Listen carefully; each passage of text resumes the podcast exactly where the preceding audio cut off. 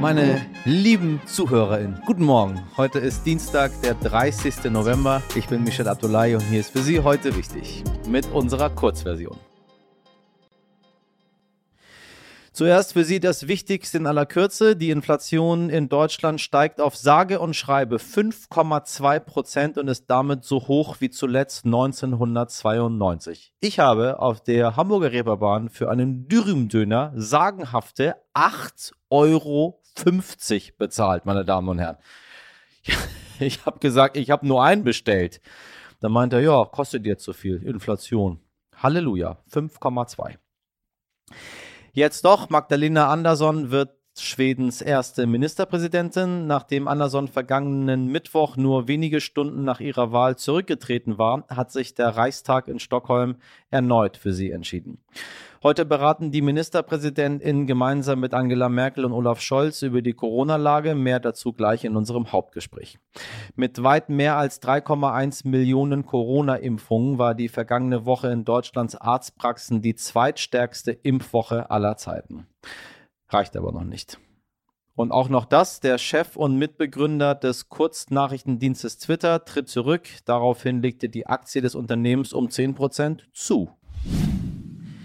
Ich frage mich ja immer wieder, meine Damen und Herren, wie dieser gigantische Markt der Produktplatzierung funktioniert. Also eher ob das wirklich funktioniert, ob Leute sich wirklich eine Omega-Uhr kaufen, nur weil James Bond in seiner letzten Schießerei auch so eine anhatte oder einen Remover-Koffer, weil so einer in Mission Impossible den Code für die Atomrakete enthält oder ob tatsächlich mehr Menschen zu Starbucks rennen, weil Sarah Jessica Parker mit einem To-Go-Becher durch Sex and the City läuft. Ein Fall, in dem solche Werbung wohl definitiv funktioniert hat, ist der neue Film von Ridley Scott namens House of Gucci. House of Gucci erzählt vom Auftragsmord am Gucci-Erben Maurizio Gucci Mitte der 90er Jahre, unter anderem besetzt mit Lady Gaga, Adam Driver und Al Pacino. In Deutschland kommt der Film übermorgen in die Kinos. In den USA ist er schon vergangene Woche gestartet und siehe da, bei Gucci klingeln die Kassen. Am Freitag meldete ein Datenanalyseportal, dass die Handtaschenverkäufe bei Gucci um 200 150 Prozent gestiegen sein, bei sonstiger Kleidung immerhin um mehr als 70 Prozent. Inzwischen wirbt Gucci sogar mit dem Film. Wenn Sie jetzt Angst haben, dass Sie danach auch dringend eine Gucci-Tasche brauchen, dann äh, gehen Sie am Donnerstag lieber in den neuen Sorrentino-Film. In The Hand of God verhandelt Sorrentino seine Jugend in Neapel. Und ich bin mir fast sicher, das Einzige, was Sie danach dringend wollen, äh, sind eine Pizza und ein Maradona-Trikot. Und by the way, wenn Sie immer noch Gucci kaufen, meine Damen und Herren, sind Sie so dermaßen out. Gucci, das ist für die, die keine Ahnung haben. Louis Vuitton, sage ich Ihnen. Louis Vuitton ist der aktuell letzte Schrei. Wissen Sie, woher ich es weiß? Ich gucke mal, wo die Schlange vor welchem Luxusgeschäft am längsten ist und dann weiß ich, da geht der aktuelle Trend gerade hin. Also Gucci, Gucci, Gucci. Heute äußert sich das Bundesverfassungsgericht zu den Ausgangs- und Kontaktbeschränkungen. Unter anderem Christian Lindner hat ja immer wieder auf diese Entscheidung verwiesen, wenn er selbst nach einem bundesweiten Lockdown gefragt wurde. Nun sind wir also gespannt, welche Schlüssel die Ampel aus der heutigen Entscheidung zieht. Außerdem steht heute ein neues Bund-Länder-Treffen an, dazu auch gleich mehr. Zunächst einmal möchte ich mit meinem sehr geschätzten Kollegen Thomas Prickelt die aktuelle Lage im Land analysieren. Er leitet nicht nur das NTV-RTL-Studio in Leipzig, sondern beobachtet die Politik auch seit Jahrzehnten. Was können wir von dem neuen Ampelkrisenstab im Kanzleramt erwarten, der übrigens noch in dieser Woche mit seiner Arbeit beginnen will? Und wird ein General als oberster Leiter dieses Stabs die Corona-Politik in Deutschland revolutionieren können? Und warum will der bayerische Ministerpräsident Markus Söder unbedingt einen bundesweiten Lockdown? Dabei schöpft er selbst nicht mal alle Maßnahmen aus, die möglich wären. Fragen über Fragen an Thomas Prickel. Thomas, ich grüße dich. Grüß dich, Michel. Kann uns ein General aus der Pandemie retten? Ja, was die Logistik angeht, auf jeden Fall, glaube ich, denn das ist ja das, woran es hakt im Moment. Niedrigschwellige Impfangebote, kommt der Impfstoff dahin, wo er sein muss. Jetzt haben sich zum Beispiel in Sachsen ganz viele Menschen entschlossen, übers Wochenende aufgrund auch der dramatischen Nachrichten, was äh, die Inzidenzen angeht, sich impfen zu lassen. Da war nicht genug Impfstoff da. Ich glaube, da haben wir uns ein bisschen verrannt im Föderalismus, ähm, der ja sein gutes Recht hat in Deutschland aus historischer Bewandtnis.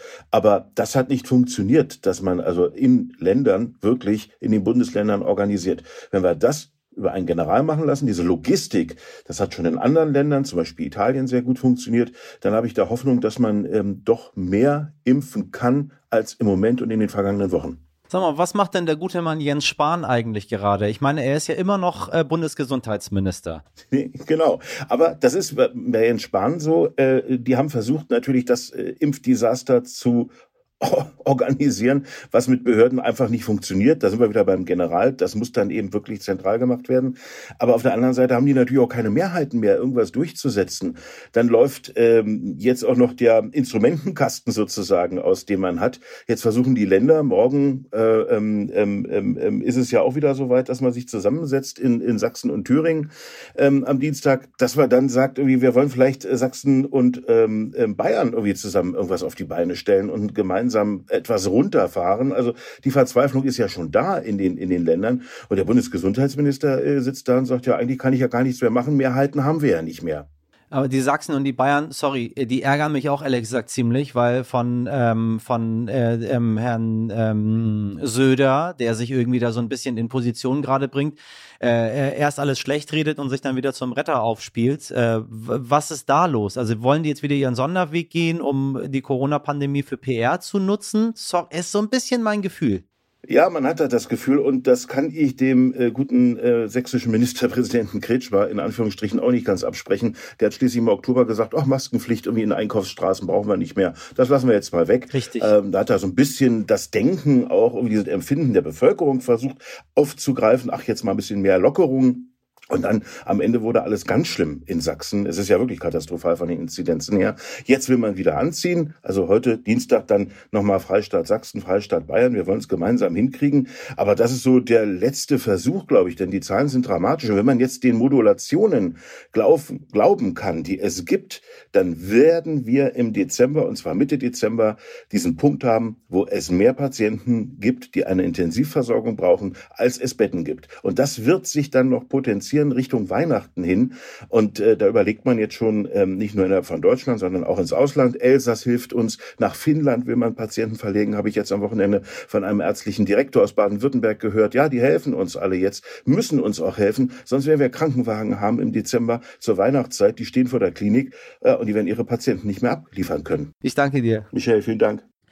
Nach dem Gespräch mit Thomas Prickelt erreichte uns die Meldung, dass Merkel, Scholz und die Länderchefinnen bereits heute zum weiteren Vorgehen beraten wollen, nicht erst am 9. Dezember, wie eigentlich geplant. Ich habe Thomas Prickelt daher nochmal gefragt, was es mit diesem Treffen auf sich hat.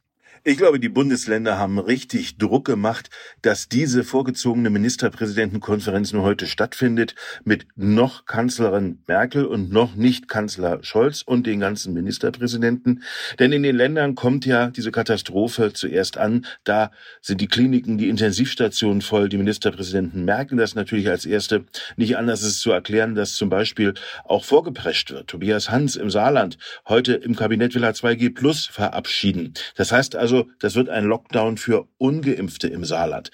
Bayern und Sachsen, Spitzenreiter bei den Inzidenzen, beraten heute gemeinsam in einer Kabinettssitzung. Und dann schielt man natürlich nach Karlsruhe und sagt, wie sehen die Leitplanken aus in der Entscheidung des Bundesverfassungsgerichtes und gibt es dann Vielleicht die Möglichkeit einer Bundesnotbremse wieder, dass man sagt, also bei bestimmten Inzidenzen machen wir eine Corona-Ampel und dann wird eben runtergefahren. Anders wird es ja nicht gehen. Man muss die Kontakte verringern, damit wir das, was kommen wird und was gar nicht abzuwenden ist, etwas abmildern, nämlich dass die Intensivbetten zu knapp werden. Aber immerhin, man hat jetzt, heute klargemacht, man trifft sich. Das wäre eigentlich erst am 9. Dezember soweit gewesen mit der Ministerpräsidentenkonferenz. Ähm, das wäre eine Katastrophe geworden, wenn man wirklich so lange gewartet hätte.